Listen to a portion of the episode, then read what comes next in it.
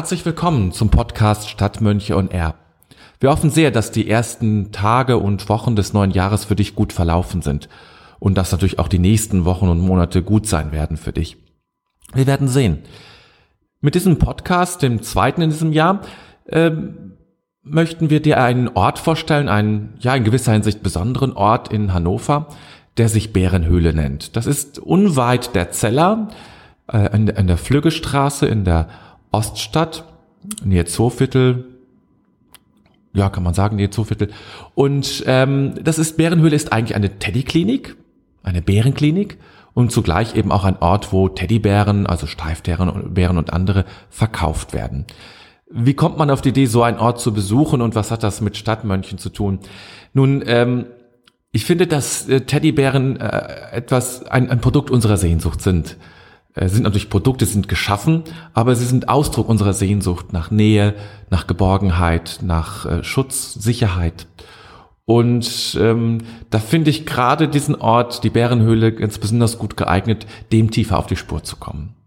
Ich war dort, ich habe in Frau Mahnke gesprochen und ich lade dich ein, mitzukommen in diese Bärenhöhle mit hinein und dich ein wenig verzaubern zu lassen von den Teddybären, von dem, was dahinter steht, was manche Menschen damit erfahren und erleben. Und ich kann dir sagen, es war ein sehr berührendes Gespräch. Äh, und es ist weit davon entfernt, ein etwas Kindisches zu sein oder Kindliches vielleicht schon noch, sondern es ist eigentlich auch etwas, manchmal etwas ganz Ernstes und ganz äh, Betroffenes und Berührendes. Wünsche dir aber trotzdem auch viel Spaß dabei und auch eben äh, den Mut, sich berühren zu lassen.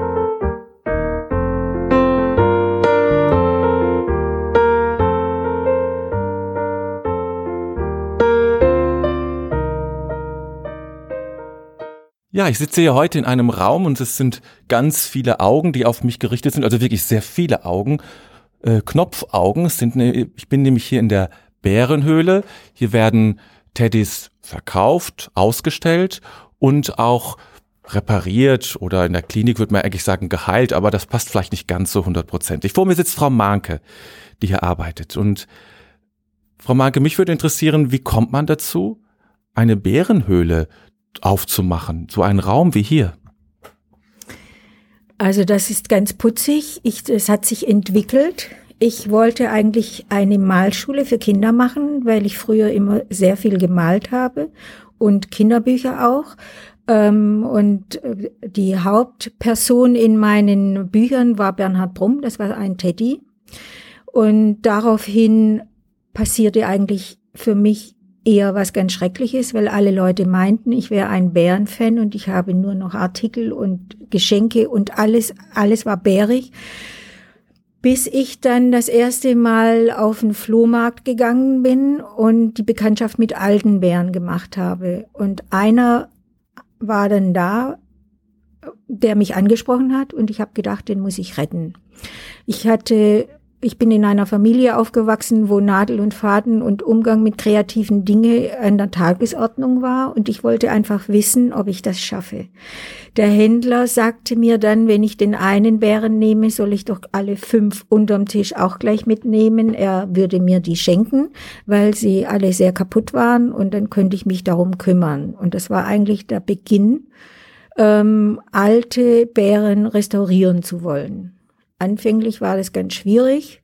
Learning by doing. Mittlerweile hat sich das so entwickelt, dass ich auch schon für Museen arbeite oder alte wertvolle Bären restauriere und damit viel Erfolg habe. Der Laden hat sich praktisch mit dem Tun entwickelt. Was bedeutet Ihnen persönlich so ein Teddybär?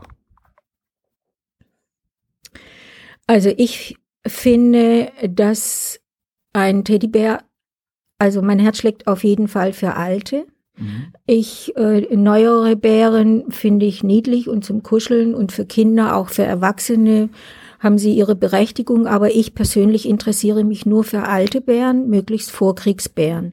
Und das sind äh, ehrlicherweise, muss ich zugeben, zwei unterschiedliche Schienen. Das eine ist ganz profan, dass es eine Geldanlage ist. Ähm, ich habe mich inzwischen so weit fortgebildet, kann man schon sagen, dass ich, glaube ich, den Wert eines Teddys ganz gut erkennen kann. Und um solche Bären zu erwerben und auch vor allen Dingen besitzen zu können, muss ich zum Großteil kaputte Bären erwerben und es ist dann von Vorteil, wenn ich die originalgetreu restaurieren kann. Und oftmals bleiben die dann bei uns, weil ich dann, weil sie mir dann doch ans Herz gewachsen sind, oder ich verkaufe sie eben dann im Laden. Mhm. Ähm, wer kommt zu Ihnen? Was sind das für Menschen, die äh, Teddybären haben? Sind das Eltern, die für ihre Kinder äh, einen Teddy kaufen wollen? Was sind das für Menschen? Das ist ganz unterschiedlich. Natürlich ähm, ist der Teddybär war schon immer für Kinder gedacht und das ist auch eine Sparte, die hier in der Bärenhöhle bedient wird. Dabei ähm, habe ich eben oft beobachte ich, dass Großeltern kommen und den ersten Bären, dass es immer noch weit verbreitet ist, das erste Kuscheltier, was möglichst das ganze Leben lang ähm, im, im Besitz bleiben soll, ähm, ist dann ein Teddybär. Es kommen aber auch Erwachsene, die Bären sammeln, ähm, die für manche ist es vielleicht ein Ersatz für Kinder, manche sind einsam. Ich stelle auch fest, ähm, also es kommen auch Einrichtungen regelmäßig, wie zum Beispiel die Arbeitslosenhilfe oder ähm, Leute, die mit dementen äh, Menschen arbeiten, die die Teddybären kaufen. Es ist einfach ein Ansprechpartner und nicht nur ein Stück Stoff für viele mhm. Menschen. Mhm. Und was, was ist das Besondere, dass Teddys dafür, äh, äh dass die Teddys die sich dafür eignen? Was ist so das, wo sagen wir, das ist, das ist das Besondere an Teddy, dass die eben so, so beliebt sind? Ich denke mir, die Teddybären sind sehr menschenähnlich geworden. Also in der, in der Fertigung früher, als der Bär vor 110 Jahren von der Margarete Steif ähm, erfunden wurde, beziehungsweise von ihren Neffen erfunden wurden, waren, waren sie ja noch ähm, eher Bären, die den eigentlichen Bären, den, den gefährlichen Braunbären so nachkamen. Und ab den 50er Jahren hat man ja die Bären immer mehr verniedlicht, hat ihnen große Augen gegeben und praktisch in aufrechter Stellung, also dass Kinder schon anfangen, die Bären ja wie ihre Partner zu benutzen und denen sie alles erzählen können, wenn dann entsprechend ähm, ein Erwachsener oder so gerade nicht zugegen ist oder wenn, wenn es Sorgen gibt, die der Erwachsene gar nicht erfahren soll. Und das führt sich eben fort. Also ich stelle fest, dass wirklich fast alle, die einen Teddybären gehabt haben, das als einziges äh, Spielzeug übrig behalten. Die anderen Spielzeuge werden alle entsorgt, aber der Teddybär, das ist eben einfach ihr Leben. Der hat einfach alles miterlebt, war bei allen Abenteuern, Reisen, Kindergarten, Trost für alle mit dabei. Viele glaube ich zumindest, viele Erwachsene, ich habe ja auch noch einen Teddybär und viele andere Erwachsene haben vermutlich auch noch ihren Teddybären. Mein Teddybär ist nicht so alt, ich habe den vor einigen Jahren geschenkt bekommen. Ähm, was was ist, was kann ein, ein Teddybär für einen Erwachsenen bedeuten? Also ist es in der Psychologie sagt man, es ist ein Ersatzobjekt und dann kann man sich als Erwachsener denken, na ja, ist das noch so richtig? Bin ich dann, ähm, also äh, bin ich noch nicht reif? Ist das ein, Zeichen von Unreife? Äh, oder ist es eben nur ein Sammelobjekt? Was kann ein Teddy einem Erwachsenen äh, bedeuten und auch geben, äh, dass es auch kein Zeichen von Unreife ist? Also ich finde, dass es überhaupt kein Zeichen von Unreife ist, sondern eher im Gegenteil, wenn es darum geht, der eigene Bär, der fortgeführt praktisch bis zum Grab mit äh, erlebt wird.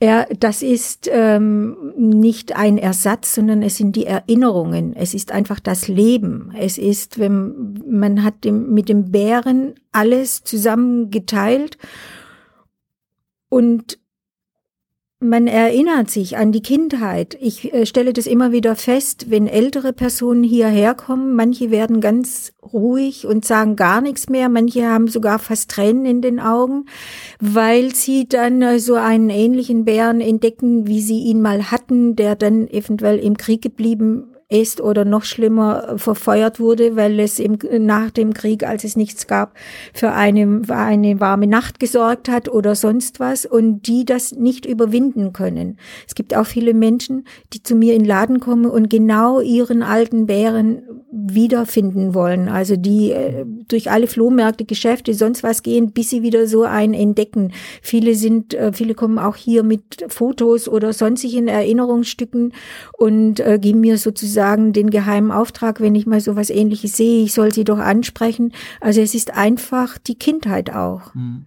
Und ähm, Leute, die im Erwachsenenalter dann erst anfangen, äh, Teddybären zu sammeln, da denke ich mir, das ist die Sammelleidenschaft wie bei allen anderen Dingen eben auch, dass man einfach erst einen hat und dann braucht er noch einen und dann hat man schon drei und damit, dann, man ergänzt das und man hat einfach Spaß daran, weil alle Teddybären, es gibt keine zwei gleichen, selbst wenn es gleiche Modell ist, es ist einfach eine Handarbeit und jeder guckt anders, weil die von der Fertigung das eben nicht maschinell exakt hundertprozentig gleich gemacht werden kann.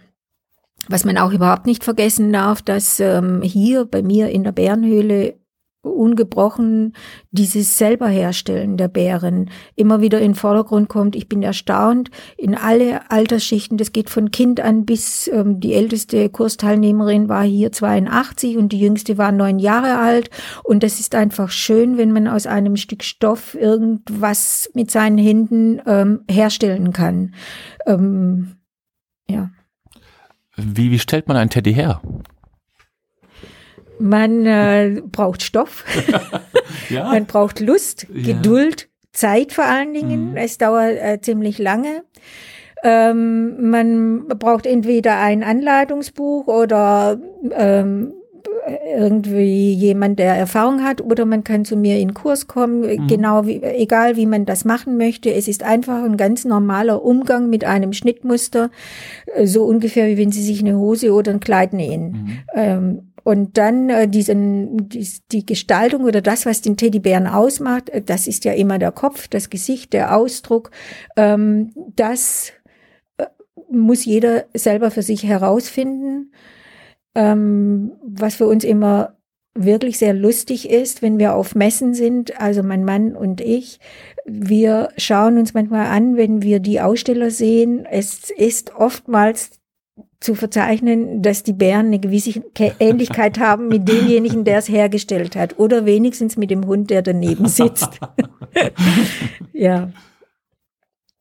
Gibt es einen Augenblick ähm, bei, der, bei dem Herstellen eines äh, oder Nähen eines Teddys, ähm, wo man sagt, ab jetzt lebt der Teddy sozusagen?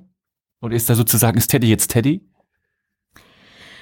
Also ich kann das jetzt nur von den Kursteilnehmern so erkennen. Ich selber sehe das sehr pragmatisch. Mhm. Es muss einfach fertig werden und ja, gut. Okay. Und die Emotionen sind da etwas zurückgestellt. Wobei es mir auch sehr wichtig ist, dass ein schöner Ausdruck zustande kommt. Mhm. Aber bei den Kursteilnehmern, das ist wirklich auch sehr lustig. Immer wieder regelmäßig ist es so, die einen nähen zuerst die Ohren an damit er hören kann. Die anderen äh, ziehen zuerst die Augen ein. Viele sagen, sie ziehen die Augen ganz am Schluss ein, damit sie das Elend nicht sehen, was sie alles noch überstehen müssen. Also die Sinne, Augen, Ohren und Mund, ähm, die spielen schon eine ziemlich große Rolle. Das wird auch ganz am Schluss gemacht. Damit wird der Bär praktisch in dem Sinne der Hersteller geboren. Oftmals ist es so, dass ähm, Leute sich Schnitte aussuchen, ähm, die, die, die praktisch ein weiblicher Teddybär werden mhm. sollen. Und hinterher stellen sie fest, dass es ein ganz frecher männlicher Bär geworden ist. Und das wird dann da auch wahrgenommen oder so. Manche fangen schon an, wenn nur der Kopf und der Körper zusammengebaut ist, dann fangen sie schon an, hier irgendwie was zu suchen, eine Hose oder ein Pulli oder irgendwas. Das und sprechen mit dem Bären schon, das ist ganz, ganz unterschiedlich. Mhm.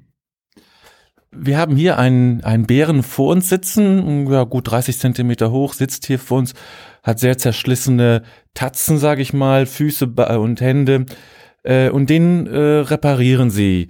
Was ist, ähm, vielleicht können Sie ein bisschen erklären, auch wenn die Zuhörer das nicht in den sich sehen können, aber was, wie machen Sie das? Was, was das ist ja auch sehr zerschlissen, also das kriegt man doch wahrscheinlich alles gar nicht mehr so in so einem Zustand hergestellt, ähm, wie der mal war.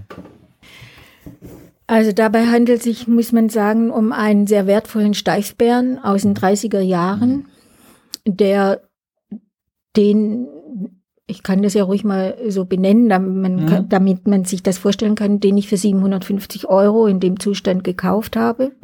Und ich habe den Ehrgeiz, den so zu restaurieren, dass er hinterher mindestens das Doppelte wert ist.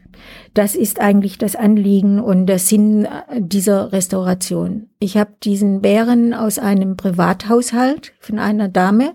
Sie hat mir auch ein Foto mitgeschickt und einen langen Brief, den Werdegang dieses Bärens, ähm, wo ich die einzelnen Stationen natürlich, äh, die Kriegszeit war, sie ist dreimal geflüchtet und immer war der Bär dabei, hat jetzt äh, mit ihren äh, Kindern gesprochen. Für sie ist es eben ihr Leben und auch dieses viele Elend, was sie da erlebt hat und überstanden hat, ihn als Tröster im Arm und ihre eigenen Kinder können aber mit dieser Geschichte nichts anfangen und möchten diesen Bären auch nicht haben. Sie haben auch die Prüfung nicht bestanden, ähm, dass sie sich äh, um ihn kümmern würden. Also die Dame hat das Gefühl, der würde dann vielleicht im Müll landen oder so. Daraufhin hat sie ähm, einen Freund von uns angesprochen, der weiß, dass ich solche Bären restaurieren kann und hat mir den anvertraut da es sich wirklich um eine größere, also wirklich um, das ist dann keine Reparatur mehr, sondern eine Restauration habe ich sicherheitshalber den Bären gekauft, weil ich nicht weiß, ob ich den so hinkriege, wie ich mir das vorstelle. Und dann ist es eben meiner. Und wenn ich den gut hinkriege, würde derjenige, der mir den vermittelt hat, gerne wieder abkaufen. Natürlich äh, bezahlt er dann die Restauration, aber es liegt eben in meinen Händen, ob ich ihn wieder hergebe oder nicht. Er hat ja ganz starke Blessuren an der Schnauze. Das ist ganz typisch, weil er eben oft geküsst wurde und weil da der Stoff dünner ist als am übrigen Körper durch die eingesetzte Schnauze. Deshalb muss ich ähm, leider, was das äh, Allerschlimmste an diesem Bären ist, wohl gemeint, ähm, dass natürlich viele Eigenversuche ähm, vor, äh, vorgenommen wurden und das alles vorsichtig zu lösen mhm. ähm, von diesem porösen Stoff, das ist das Schwierigste für mich. Und wenn ich das dann geschafft habe und ich habe in allem auf Pfoten und Füße muss alles wieder ab, wenn, wenn ich den Originalzustand dann sehe, dann baue ich diesen Stoff auf. Das heißt, ich werde die Schnauze mit einem Stoff, den ich präpariere. Sie sehen ja, dass ich hier viele Muster habe und gucken muss, ob ich die Farbe so hinkriege. Meistens gelingt das auch durch mehrmaliges Einfärben. Dann werde ich das unterlegen, nennt man das, also von unten herschieben und möglichst vom Originalstoff mit Kunststopfen so möglichst alle Fäden zu erhalten. Dann ähm, wird äh, hoffe ich, und dann wird er mit Holzwolle wieder aufgebaut und dann hoffe ich, dass ich das hinkriege. Zum Vorteil ist, dass sie mir ein Foto mitgegeben hat, dass ich den Originalzustand, die Schnauzenform auch erkennen kann. Die Füße und die Pfoten, da werde ich den alten Stoff abmachen, also den ausgebesserten Stoff werde ich abmachen und dann kann ich eben sehen, wie viel vom alten Filz noch da ist. Bei so einem wertvollen Bären ist es mir immer gelegen, möglichst alles im Original zu behalten. Das heißt, wenn die Löcher nicht zu groß sind, werde ich auch da den Filz ausbessern. Wenn aber alles zusammenfällt, müssen eben neue Filze dran gemacht werden, die von mir, ähm, also die Filze bei der Größe habe ich natürlich keine alten Teile. Bei kleineren Bären, ich hebe jeden Fitzel auf, den ich irgendwo abmache, um das wieder weiter zu verwenden im Original. Das heißt, ich muss diesen Filz so bearbeiten, als ob er auch genauso 80 Jahre strapaziert worden wäre wie alles andere auch. Das ist dann äh, sozusagen wie so eine Hexenwerkstatt. ich habe ja hier ähm, durch den Umzug der Bärenhöhle auch zwei Jahre lang in einer Baustelle gelebt und habe oftmals bin ich mit meinen Stoffen auf den Hof gegangen und habe die durch Sand und Mörtel und Steine gezogen und die Bauarbeiter haben gedacht, jetzt ist es soweit, jetzt dreht sie vollkommen durch.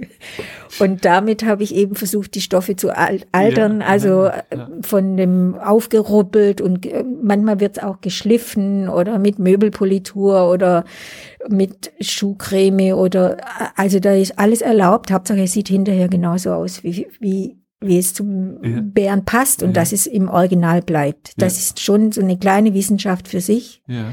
Aber das, was mir eigentlich überhaupt hier mit meiner ganzen Tätigkeit in der Bärenhöhle am meisten Spaß macht, mhm. weil es doch irgendwie immer gelingt, obwohl, wenn ich anfange, ich nie weiß, wie ich es machen soll. Mhm. Das heißt aber, es wird nicht äh, so hergestellt, als wenn er gerade aus dem Laden kommt, Nein. sondern ähm, schon auch, dass man merkt, äh, das ist ein Teddy, der, der schon gebraucht wurde, der schon, genau. der schon, der schon Geschichte hat, gelebt hat, nicht ja? ja? Genau so, genau so muss es sein. Ja, ja. Und wenn jemand, also ganz oft kriege ich die Frage gestellt, wenn Leute mit Teddybären kommen, äh, wo die Haare fehlen, wo das Fell, wo das sozusagen ganz nackig aussieht, ob ich da nichts machen könnte oder ein Fell drüber. Das ist so ziemlich das Einzigste, was ich komplett ablehne. Solche mhm. Reparaturen mache ich nicht mehr. Hatte ich früher irgendwie gemacht oder gemeint, ich müsste das auch irgendwie hinkriegen. Aber dann ist, ich habe an der Reaktion der Besitzer gemerkt, dass die ihren Bären gar nicht mehr annehmen konnten und dass es dann einfach was anderes war. Das ist zum Beispiel auch ganz wichtig bei äh, Reparaturen für Kinder. Zum Beispiel äh, Spielbären aus Baumwolle. Da kommen die Eltern dann auf die Idee, dass ich da einfach einen neuen Körper dran nähe das mache ich nicht, dann, äh, dann müssen sie zu einer Näherin gehen oder irgendwie mhm. sowas. Aber ich, ähm, die Kinder sind immer unglücklich. Sie, für sie ist das Tier verloren. Dann können sie genauso für 30 Euro ein neues Tier kaufen. Ich kann, also äh, das, das ist einfach aufgrund meiner Erfahrung und ähm, vielleicht auch meine Berufsethik, mhm. dass ich das ja. einfach nicht machen will. Ja, ja. Also alles andere, ich nehme alles an und komischerweise schaffe ich auch fast alles, aber ich kann nicht die Bären neu nähen. Mhm. Das mache ich nicht. Dieser äh, Bär, den Sie jetzt reparieren, der vor uns sitzt, der hat ja auch so eine ganz eigene Würde, finde ich. Ja. Der hat so eine, so eine eigene, also gerade weil er, ja. weil er benutzt worden ist, weil er so auch abgewetzt ist, das hockt da so ein bisschen. Ich werde sicherlich auch gleich ein Foto von ihm machen, ähm, weil es einfach, ähm, ja, weil der hat eine Ausstrahlung, finde ich. Das ist schon besonders. Das ist sicherlich auch die Grundqualität, die dafür spricht, weil es ein Steiftier ist. Aber deswegen wäre es auch schade, wenn er das, wenn er diese, diese Besonderheit ja. verlieren würde, nicht ja. wahr? Ja. Also das ist eben wirklich auch mein Anliegen und ich würde nie auf die Idee kommen, ähm, da jetzt unten auch einfach irgend oder oder das also ihn auch so aufrecht auszustopfen. Er ist ja auch so in sich zusammengesackt und ich sage das auch oftmals meinen Kunden, wenn sie mit alten Bären kommen, wo mir das Herz aufgeht und die sagen, ja, ob ich den nicht nachstopfen könnte und so, dass er wieder aufrecht sitzt, dann sage ich manchmal, das ist wie wenn man eine 90-jährige Oma liftet. Also mhm. das will ich einfach nicht, weil mhm. es dann nicht mehr zu dem Typ passt und dann kann man einen neuen Bären kaufen. Mhm. Er muss einfach das auch ausstrahlen, dass er eben diesen Weltkrieg überlebt hat, dass er auf der Flucht war, auf mehreren Stationen und ich finde den alten Bären, der aussieht wie neu, der wurde irgendwie nicht geliebt. Mhm. Was ist denn Ihr Lieblingsbär? Ähm, den habe ich jetzt nicht hier im mhm. Laden. Das ist auch ein alter Bär von 1905, äh, mit dem mm, wir sagen in der Familie dazu ab dem Ohr, mhm. weil er ohne Ohr kam und äh, und so ist er auch geblieben und er wurde dann auch für uns zum Maskottchen und somit fing auch alles an. Und wir haben uns den vom Munde abgespart. Mhm. Wir haben den bei einer Auktion ersteigert und hatten natürlich nicht geglaubt, dass wir das schaffen hatten den höher eingestuft und hatten Glück. Und ähm, es gibt im Prinzip fünf Lieblingsbären in unserer Familie. Und ich bin mir sehr, sehr sicher, dass diese fünf Bären auch in die Familie unseres Sohnes nachgetragen wird, der sonst überhaupt nichts damit zu tun hat. Aber er weiß, also von Anfang an, er hat auch schon ein bisschen Taschengeld zu dem einen oder anderen Stück dazu gegeben, weil er wusste, dass uns da viel dran liegt und so. Und ähm, Und diese Bären müssen einfach in Ehren gehalten werden. Den Oberlieblingsbären, der vom Aussehen her noch nicht mal der schönste ist, ist für uns was ganz, ganz Besonderes und auch eine ganz, ganz besondere Geschichte, die ich schon ein paar Mal erzählt habe.